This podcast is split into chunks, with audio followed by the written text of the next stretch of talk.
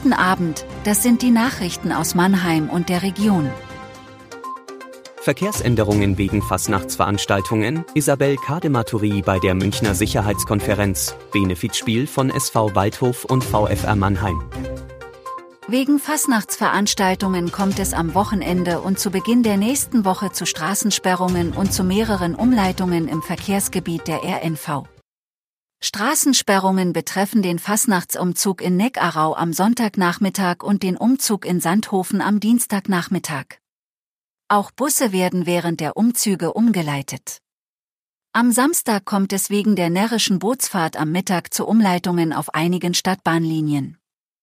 Die Planken werden von Dienstagmittag, 12 Uhr, bis Mittwochmorgen, 6 Uhr, zur Straßenfasnacht für den Stadtbahnverkehr gesperrt. Auch in dem Zeitraum fahren mehrere Linien Umleitungen. Die Mannheimer SPD-Bundestagsabgeordnete Isabel Kadematuri nimmt als eine von sieben Abgeordneten ihrer Fraktion an der am Freitag beginnenden Münchner Sicherheitskonferenz teil. Kadematuri ist eigentlich keine Sicherheitsexpertin. Sie nimmt als Expertin ihrer Fraktion für Latein- und Südamerika-Themen teil, erklärte sie im Gespräch mit dieser Redaktion. Die Sozialdemokratin will in München den Austausch des globalen Südens mit dem Norden über verschiedene Standpunkte fördern. Unter anderem soll es um unterschiedliche Positionen bei der Unterstützung der Ukraine gehen. Neben dem Ukraine-Krieg rechnet Kadematuri damit, dass die Teilnehmerinnen und Teilnehmer der Konferenz vor allem über Handels- und Klimafragen beraten.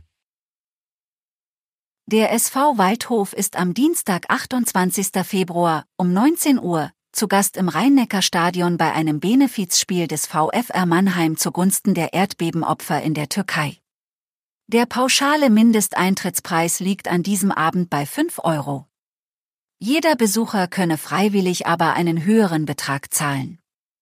Die Einnahmen des Abends sollen komplett an die vom VfR Mannheim organisierte Spendenkampagne für die Provinz Hatay gehen.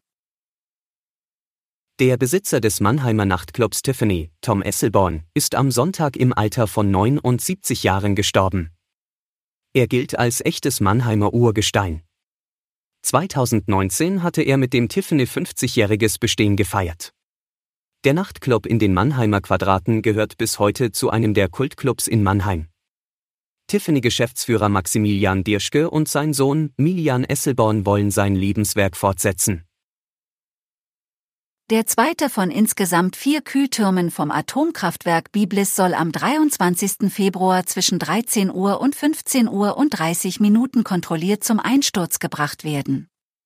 Nachdem bereits Anfang Februar der erste Kühlturm von Block A erfolgreich gesprengt wurde, folgt jetzt der zweite.